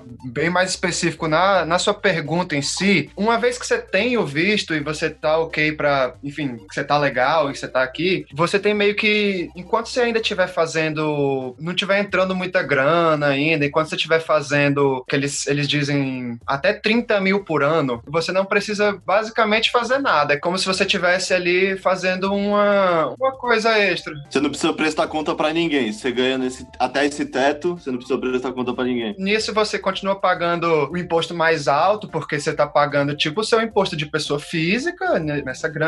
A partir do momento que você passa ali dos 30 mil, aí já vale mais a pena você fazer a parte de realmente registrar a empresa, tirar um, um GST number, que é tipo é um- é um Um CNPJ. é um ICMS que você tira, exatamente, que é um imposto.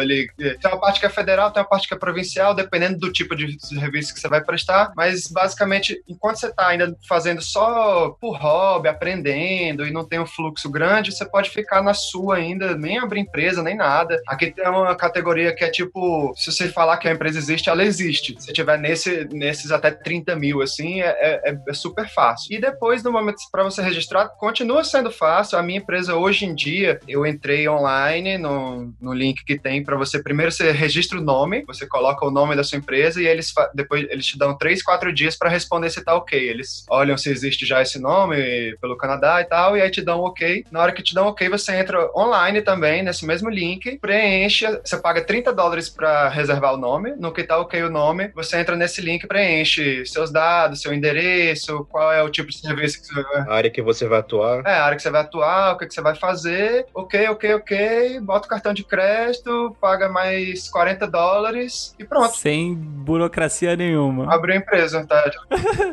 Muito. É super. É Muito mais simples. simples. que no Brasil, então, cara. Ah, é, e, e assim, tipo, e aí eu já fui no banco com esse papel que eu já imprimi, aí já fui no banco, aí já consigo abrir um, tipo, uma conta para empresa, aí consegui deixar um pouco mais profissional mesmo, separado, tudo da empresa e tal, e aí eu consigo, enfim, se eu pegar uma coisa maior, porque tem uma, outra empresa que você vai prestar serviço, que aí é, você precisa ter um, pelo menos um, ser uma empresa registrada, que é pelo menos isso que eu, que eu fiz, já registrada e tal, tal. Ainda tô na categoria que é como se fosse tipo um MEI. Até os 30 mil, no caso, né? Que ainda tem um teto ainda pra você, né? Também. Ainda tem um teto. Aí, se eu passar desse teto, aí vale a pena eu fazer o incorporate, que aí é eu criar a empresa mesmo. Tipo no Brasil é quando você abre um CNPJ, que aí você separa uma entidade, é você pessoa física, outra entidade de- é uma pessoa jurídica e tal. Sim. É, porque eu tinha essa dúvida, cara. Eu achei que pra imigrante era mais difícil esse processo de abrir um. Se você quiser, você consegue abrir uma empresa aqui em Vancouver daí, do seu, da sua sala aí.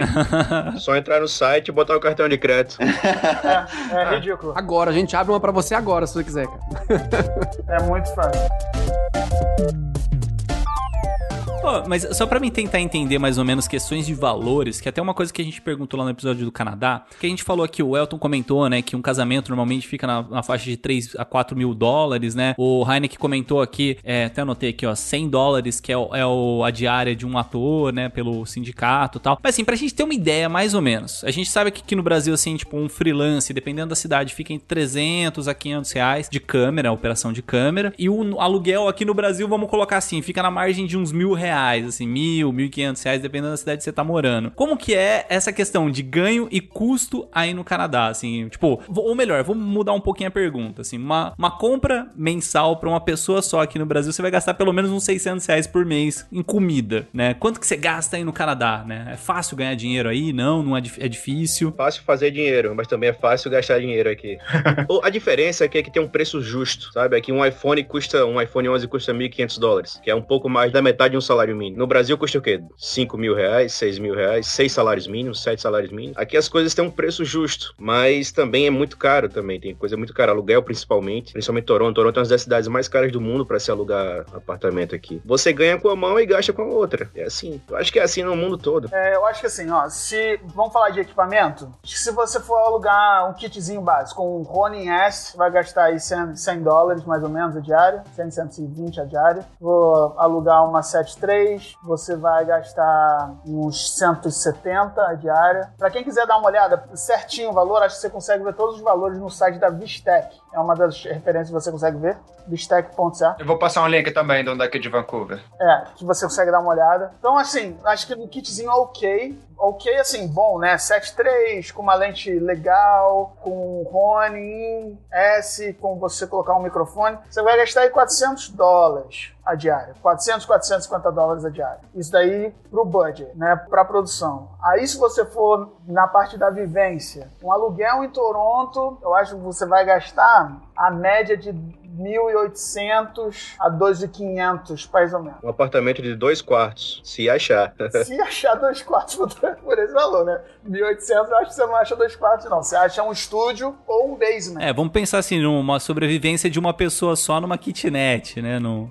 Tá, você pode alugar É. um quarto. É uma outra opção. Ou um estúdio, né? Que é só um quadradão, né? É, ou um estúdio. Mas até mesmo estúdio em Toronto, é assim, é um absurdo. Lógico também. A partir de 1.200. 1.200 dólares canadenses, né? Lem- Lembrando que tá falando 1.200 dólares canadenses. Multiplica aí por 3 e ponto alguma é, coisa. 3.3 aproximadamente. Mas assim, você teria que morar fora do centro da cidade, tem outros fatores. A alimentação também não é tão barato assim, não dá pra ficar comendo McDonald's todo dia. Então, eu, eu chutaria aí pra viver ok em Toronto, uma pessoa, talvez 2.200 dólares. Mais ou menos isso aí. É bem básico, é bem sem, sem sair, sem ir pro cinema, sem. Vivendo bem básico. Sobreviver, é pra sobreviver. E quanto que ganha um, um profissional, assim, sei lá, operação de câmera, vamos falar assim, que é um, que eu acho que é um do, a maior parte do nosso público, assim, que câmera guerrilha, vai fazer casamento, sei lá, vai fazer um videoclipe. Ou um freela de edição também, o Heineken aí, né? Pode falar. Bom, eu, eu tenho uma peculiaridade, porque eu não trabalho muito com edição de casamentos ou vídeos, né? Eu realmente trabalho mais com a parte de cinema, que é o que eu tenho feito mais tempo. Embora eu tenha feito eventualmente coisas por aí de casamento e documentários e vídeos corporativos que eu fiz muito, que é isso, pra pagar a conta, assim. Mas a galera cobra mais ou menos perto de 400 dólares uma diária. Depende muito. E Isso se o cara, né, um que eu conheço que faz muito isso, ele cobra tipo perto de 400 a diária mais o deslocamento. Então ele calcula que ele comprou a câmera, ele tem a câmera. Então ele calcula 400 dólares pra ele trabalhar na diária de 8 horas, mais ou menos. Se ele manter isso, ele consegue fazer tipo, sei lá, dois por mês. Lembrando que tem que deduzir esse valor, o valor da Union também. Sim, sim. Vocês emitem nota, tipo isso também. Tem um impostozinho, tax aí que vocês pagam ou não? Em cima do valor que vocês ganham, ou não tem nada a ver. Acho que depende da forma como você recebe. É, dependendo do como eu te falei lá, se você já tiver com a sua empresa. Isso, ah, é. sim. Entra naquelas categorias lá, beleza. É. Então você consegue, tipo, sei lá, dá pra você conseguir dois, três, quatro na- num mês pra fazer isso, você consegue juntar aí perto de 3 mil, né? Sei lá. E esses 3 mil você consegue segurar a onda aí nesse lance. Só que quem faz isso não faz só isso, né? O cara também edita. E ele vende edição separada, ou, ou faz um frio de outra coisa e vai pingando. E também tem sempre o lance de você trabalhar fora da área pra suportar a área também, né? Trabalhar, sei lá, na, como a gente aqui. Tipo, eu também trabalho numa livraria de madrugada. Eu acordo 5 da manhã, vou lá, abro abro os livros, escaneio, boto na prateleira, ganho um salário mínimo e esse salário mínimo segura qualquer buraco que eventualmente a grana que tá entrando do próprio trabalho não rola, né? Tipo, pra fazer aí nesse esquema. Casamento, né? É, eu não trabalho muito com casamento, eu tenho feito muito pouco aqui, assim. Mas a grana, a grana aqui, pelo menos aqui em Vancouver, ela funciona mais, pra mim, na minha impressão, do que eu tinha quando eu fazia isso no Brasil. Quanto que é o salário mínimo aí? Mais ou menos assim. 14 dólares a hora. Hum, entendi. Não é mensal, né? Entendi. Se você trabalha uma semana, né, só de segunda a sexta, você tem 560 dólares no final dessa semana.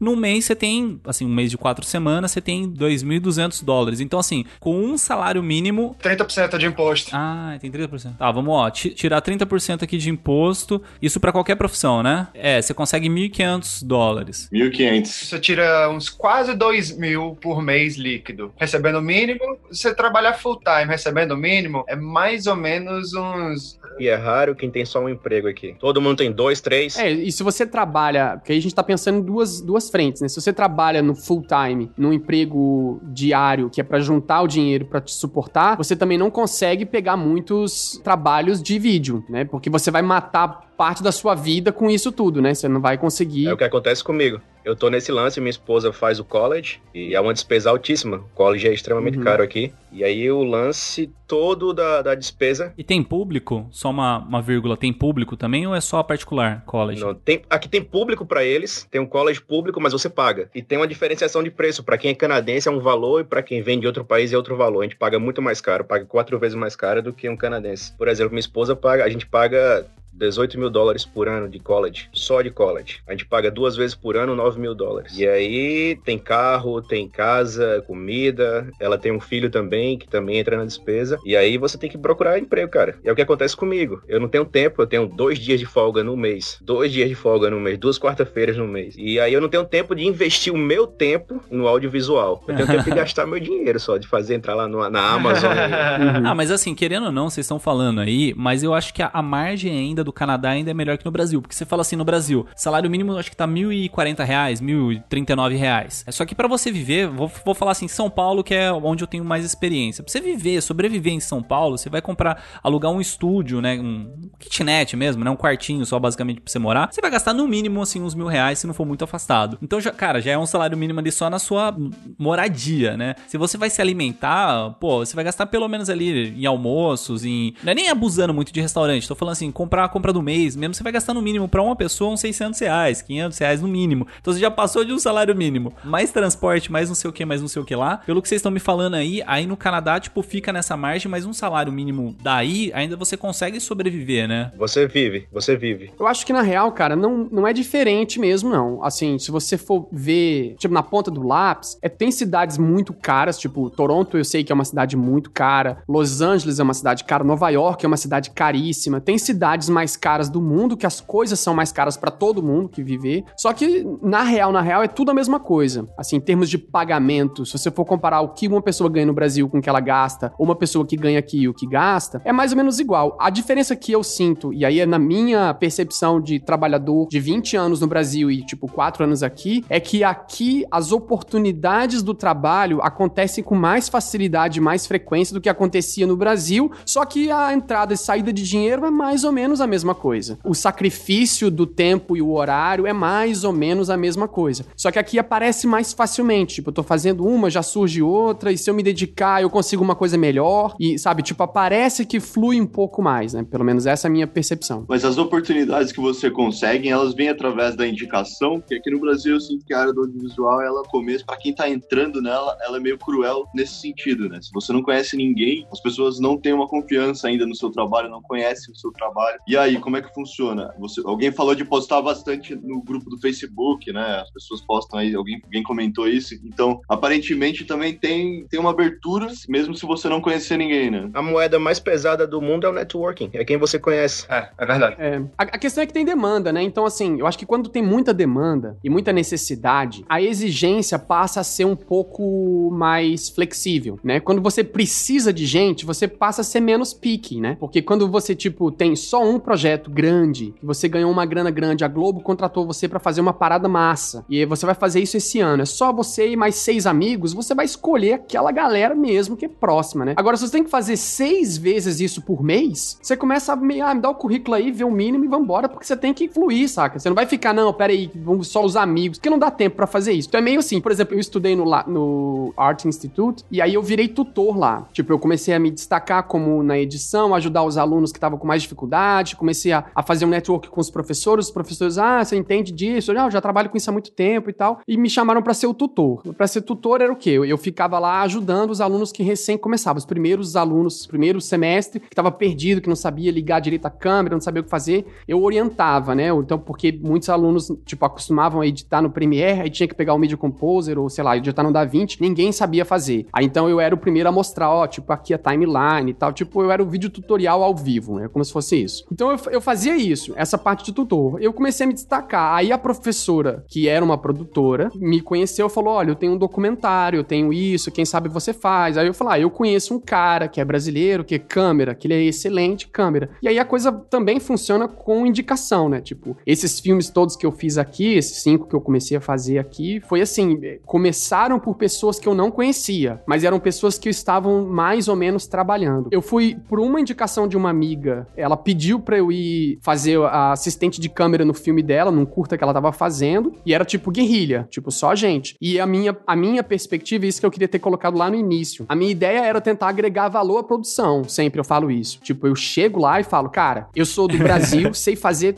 um monte de coisa, porque no Brasil a gente faz tudo, né? Tipo, então, meu irmão, me chama que eu faço, entendeu? E aí eu chego lá e tem um monte de, no caso, tinha os chineses e os indianos que estavam mais bitolados no trabalho profissional, e é isso, eles não saíam da área. Aí surgiu um PT, eu era o único que dava conta de sair. Dava problema no carro, eu, eu arrumava o carro pra poder dar a ignição no carro, porque ninguém sabia mexer no carro, sacou? E aí eu falei, cara, vou fazer isso, eu vou mostrar serviço nos, nos dois primeiros dias do set, porque eu quero fazer isso de novo. Então, no primeiro dia de set, quando terminou a filmagem, no dia seguinte do call sheet, ela falou: amanhã vai ser reduzido, vai ser só uma equipe menor. Já tava no call sheet. Aí ela me chamou separado, Heineken, eu queria que você viesse amanhã. Porque, tipo, você aqui, você resolve coisas que os outros não dão conta. Tem uma visão do todo, né? É, e eu até tô agora editando um curta para um professor da BCIT que ele me falou isso. Ele falou: quando eu saquei que você era brasileiro, já me acendeu um olho assim, tipo, olha que massa, porque o que eu conheço. Isso ele falando que os brasileiros aqui, eles realmente se dedicam muito e eles fazem muito bem feito, eles são muito profissionais. E todos os brasileiros que eu conheço, eles são muito fodas, eles são muito bons. Tipo, a galera que trabalha comigo aqui é muito foda, saca? E outra coisa, ah, o brasileiro tem um negócio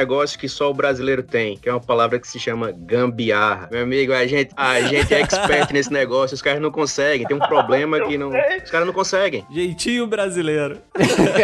Ah, gambiarra. Opa! tava fazendo nesse set, e aí o, o, o shot que ela queria fazer, eu tinha visto no storyboard. Tipo, ela tava olhando o storyboard de longe, a diretora, e eu tava afastado, enrolando os cabos e arrumando coisa pro boom. E eu de longe vi o storyboard, né? E aí o quarto quadrinho eu vi que era um shot bem de cima. Bem de cima, assim. Tipo, era, era o topo da cabeça da atriz, ela tava lavando louça, sabe? E aí eu olhei pra aquele negócio e pensei, ela não vai conseguir fazer porque o teto da casa era baixo, sabe? Tipo, eu pensei, ah, bom, mas não é meu departamento, mas eu pensei nisso na hora. E aí eles começaram a, a montar a cena. Beleza, vamos lá, vamos montar. E aí começar. E ficar. E passou duas horas. E passou três horas e não saía, cara. Não saía. Aí eu cheguei no cantinho pra ela e aí falei: olha, se a gente prender esse parafuso aqui na coisa da câmera e botar a câmera encostada no teto e aí puxa o cabo e aí você monitora por debaixo, não precisa ninguém ficar lá em cima. Porque eles não estavam conseguindo porque eles estavam pensando que o operador de câmera tem que estar na câmera. E eu falei: não, a câmera pode estar sozinha, o equipamento, a gente bota ela lá em cima e opera ela daqui de baixo. Mais básico, E, eles- e aí ninguém pensou nisso, tipo, caralho, é mesmo, a gente não precisa estar na câmera. Olha só, falei, tá vendo? Tipo isso, é uma. Porque a gente já cansei de fazer essas coisas, de pendurar equipamento no lugar, sabe? Puxar com corda o equipamento pra ele ficar lá em cima e a gente aqui embaixo, enfim, essas coisas, né, rola. Mas eu acho que, assim, pra pra concluir essa, essa pergunta em si, eu acho que é bem. A diferença é que no Brasil é mal visto, essa coisa tipo, ah, é indicação, é panelinha, é uma coisa que é meio. É meio que é feio, assim e tal. Só- e- aqui é bem visto. Aqui é network é uma coisa que é legit. é, tipo, as pessoas fazem e todo mundo, de todas as áreas, assim, todo mundo faz network. Parece que é encarar o mundo como vida real mesmo, né? Tipo, eu sentia, eu tinha essa visão que você falou, Gabriel, bem no início, porque eu tava querendo começar, eu não conseguia ninguém, cheguei em São Paulo e não sabia o que fazer. Mas tudo bem, consegui entrar e, e as pessoas que eu fui trabalhando me levaram a, a outros trabalhos, as pessoas que conheci em trabalhos no set, me, enfim, normal, acontece. Só que eu sinto que é enxergar como a vida real mesmo, né, cara? Na real é assim, porque hoje, trabalhando depois de algum tempo na área, eu prefiro trabalhar com pessoas que eu conheço, que eu me me sinto à vontade, que eu confio no trabalho e que eu me comunico por um olhar, às vezes, sabe? Então isso realmente tem seu valor e é importante. Uhum. É, total, total. Eu tenho ouvido bastante falar que o Canadá é muito forte na questão da pós-produção e que existem muitas pós-produtoras coisas de efeito especial. Eu não sei se é mais barato fazer aí do que fazer em Hollywood. Não sei, as empresas dos Estados Unidos às vezes procuram o Canadá para produzir isso. Vocês já ouviram falar alguma coisa referente a isso? Porque eu conheço pelo menos três pessoas que estão trabalhando com composição no Canadá. Eu esqueci o nome da empresa. Eu não sei se eu tô confundindo as histórias, mas esses, esses amigos trabalharam em filmes de Hollywood mesmo, de efeito especial, tipo da Marvel, saca? Eu tenho amigos aqui que são. Tem o Antônio Ribeiro, que é um, um até de Petrópolis, ele um monstro, trabalhou no Wolverine, trabalhou no. Não, Wolverine não, Logan, trabalhou Strange Things. Tem um amigo que trabalhou na Mulher Maravilha. Pô, trabalhou uma pancada de filme muito legal, muito legal mesmo. Deixa eu fazer uma ponte que você falou aí, é porque até um, um negócio que eu tô querendo é trazer, que é um, o meu antigo supervisor, que ele trabalhava nesses tipos de, de filmes mesmo, assim, ele trabalhava em Londres, aí ele fazia, ele fez tipo o pé do Godzilla, ele fez umas coisas assim bem específicas.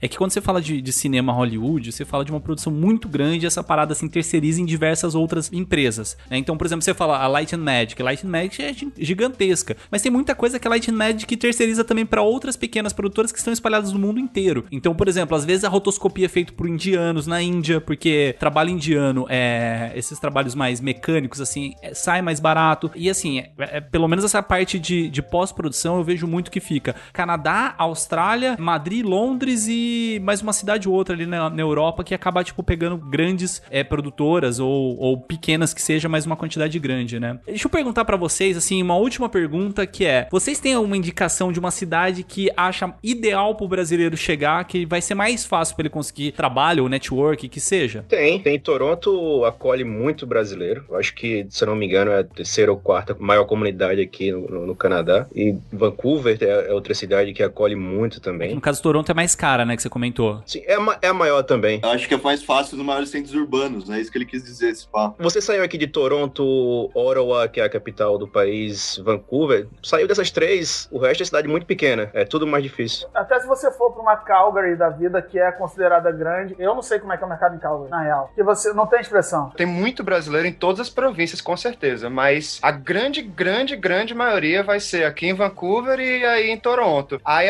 assim, o- isso, isso é o que eu observo e posso estar completamente enganado, mas assim, o que eu observo é que quem acaba vindo para Vancouver é ou tem uma, ligação bem específica, a gente, é, no caso eu e o Heineken, a gente, a gente falou que tinha essa coisa da, da indústria do cinema aqui e tal, tal, ou quem já julga que nunca vai aguentar o frio do Canadá, porque imagina que o Canadá é sempre Geladeira, né? é- era do gelo e tal. Aí quem acha que, que- quem já morre de medo de, de um dia sentir frio, já decide vir para Vancouver, porque aí acha que é mais parecido com o Brasil e tal. Mas aí quem tem uma pegada mais urbana, conheço muita gente de São Paulo que tá lá em Toronto, minha cunhada inclusive, mas assim, quem tem uma pegada mais urbana e tá a fim de encarar assim, pegada urbana e ir atrás de empresas maiores e sedes de empresas e tal, a galera vai para Toronto. Realmente Toronto é, é bem maior, é uma megalópole. Vancouver é uma vila. São, se eu não me engano, 6 milhões, juntando com a região metropolitana, 6 milhões de habitantes. Vancouver tem um milhão. Eu só queria adicionar uma coisa quando a gente tava falando lance de salário, que a gente tá falando muito de hora, muito de freelance, mas assim, na minha área, a gente trabalha full time. Então, assim, às vezes até mesmo eu contrato meu time, o time que eu trabalho, o time criativo lá, é 100% brasileiro. 100% não, minto. Eu tenho dois estagiários que eles não são brasileiros, né? Um filipino e um canadense. Uma filipina e um canadense. O restante é brasileiro.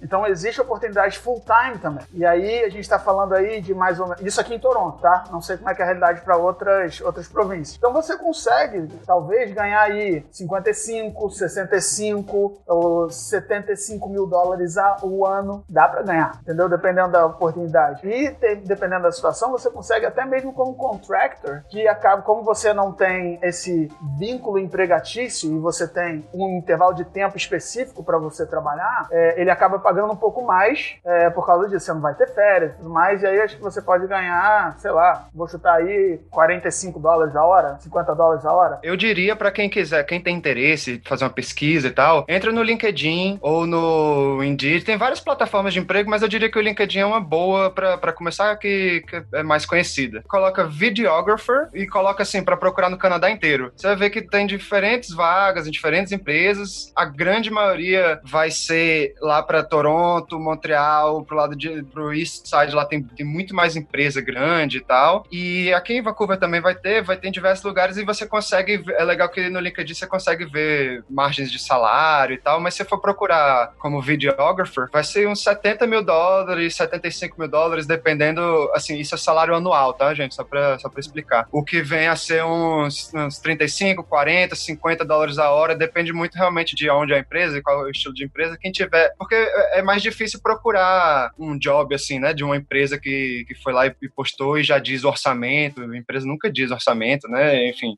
Mas se você for procurar uma vaga de emprego mesmo, assim, essas que estão postadas, você consegue talvez ter mais noção de salários, enfim. A melhor indicação que eu poderia dar para quem pensa em vir ao Canadá: invista em inglês, estude inglês, mas estude, estude, estude, estude, estude até você cansar. Estude inglês, porque a maior barreira, você pode vir com dinheiro, você pode ser muito rico no Brasil, vir com dinheiro aqui achando que vai ser fácil, porque você tem dinheiro, dinheiro compra tudo, mas se você não consegue se comunicar, você não consegue construir relações, você não consegue construir networking, acho que inglês é fundamental. E se você tiver francês e espanhol, melhor ainda, você está no melhor dos mundos.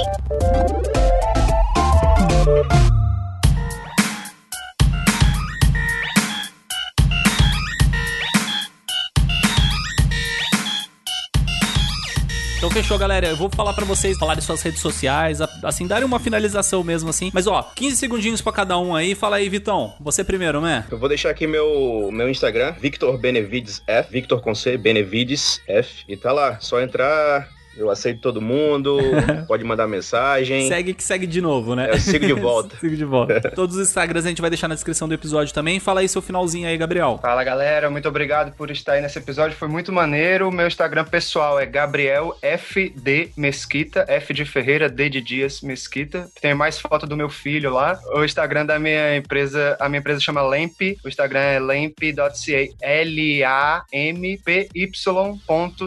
Muito obrigado, galera. Valeu. Valeu. Fala aí, Elton. O meu, foi um prazerzaço, um prazerzaço estar com vocês aqui. E só entre monstros aqui, tô me sentindo até mal. É, mas muito legal estar com vocês. É, o meu Instagram é o e.lton.luz.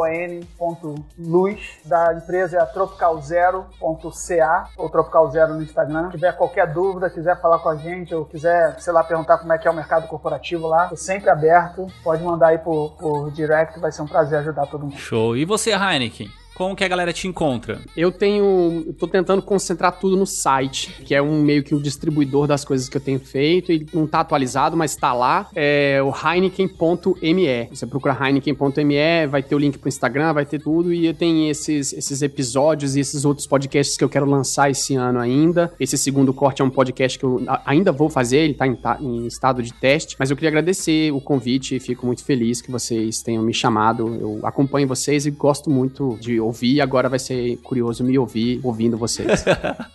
Aí que mano. O Heineken escreve igualzinho a cerveja, só que com H no lugar do R. É isso. É, não, você, é, a cerveja tem H, o meu nome é com R e, a, e o meu nome também tem um C. Um C antes do a, K. Um C antes do K. Então é R-E-I-N-E-C-K-E-N. Mas fala Heineken igual a cerveja. É por causa disso que é o Goles de Cinema no Audiovisuando? é, na ah, verdade, acho que foi uma piada do Duca de fazer, ah, vamos fazer um Goles que é com Heineken. Eu falei, ah, ok, faz aí.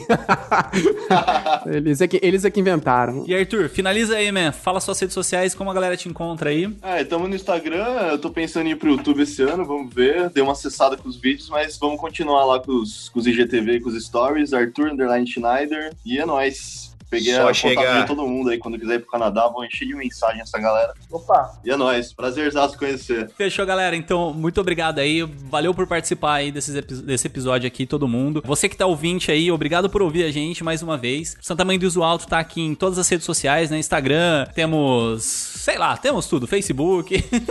Se tiverem alguma dúvida, quiserem mandar alguma sugestão, contarem alguma história, perguntarem dúvidas também, manda no nosso e-mail santamãedoisoalto.gmail.com Estamos em todos os agregadores. Muito obrigado e valeu por esse episódio. Uou! Valeu, galera. Prazer. Valeu, valeu. Irado, irado, irado.